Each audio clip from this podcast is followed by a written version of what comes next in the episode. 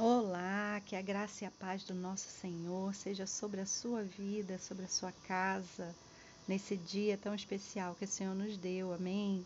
Que bom que mais uma vez a gente pode é, estar reunido nesse ambiente de oração para receber né, essa presença maravilhosa do Senhor, que é a nossa fonte de tudo, fonte de tudo que precisamos, de tudo que desejamos, sequer é, podemos respirar, né?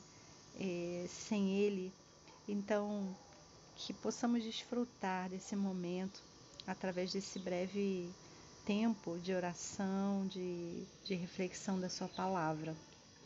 Hoje eu quero compartilhar um texto de Efésios, no capítulo 4, é, a partir, eu vou ler alguns versículos salteados, é, vou ler primeiro 7, e em seguida eu vou para o versículo 11, que diz assim: E a graça foi concedida a cada um de nós segundo a medida do dom de Cristo. Aleluia. E no, no 11 diz: Ele mesmo concedeu uns para apóstolos, outro para profetas, outro para evangelistas e outros para pastores e mestres, com vistas ao aperfeiçoamento dos santos, para o desempenho do seu serviço, para a edificação do corpo de Cristo, até que todos cheguemos à unidade da fé e do pleno conhecimento do Filho de Deus. Amém? Até aqui. Louvado seja o Senhor que nos dá a sua palavra que compartilha conosco a sua verdade, o seu conhecimento. Né? Num tempo em que vivemos, tempo do conhecimento, nós estamos vivendo uma era na sociedade em que o conhecimento é o que tem valor. Já teve tempo em que alguns bens tiveram valor, bens, bens é, imóveis, é, terras, né, propriedades, e, mas hoje nós vemos essa mudança muito clara de que agora o conhecimento, conhecimento é uma propriedade, é um bem, né? É um bem é, valoroso, tanto que hoje encontramos é, a venda, né, de forma digital, é, tanto tanto conteúdo, né? As pessoas vendem conteúdo e nós adquirimos conteúdo e, e adquirimos conteúdo de várias formas é, e pagamos muitas vezes caro, né? Pessoas pagam caro por determinado conhecimento específico. Agora veja, o dono de todo conhecimento, aquele que conhece todas as coisas, não pelo que aparentam ser, mas pelo que verdadeiramente são, ele se dispõe a compartilhar conosco esse conhecimento. Louvado seja o Senhor. E a sua palavra diz que ele revela isso aos pequeninos. Ele revela aqueles, não, não aos que têm dinheiro para comprar, né? não aqueles que têm é, alguma possibilidade humana, mas aqueles que se colocam como pequeninos, na sua humildade, buscam essa revelação, eu e você, né? que nesse exato momento estamos nos dispondo a isso. E nessa manhã parte desse conhecimento que chega a nós é que ele né, nos concedeu um a cada um de nós um dom, dom de Cristo. Né? Aquilo que está em Cristo, ele concedeu a cada um de nós, segundo a medida, né, essa graça e esse dom. E ele vai dizer que ele nos chamou, nos concedeu, né? Nos concedeu, nos, dou, nos doou a capacitação, o chamado para sermos né, aquilo que ele sonhou.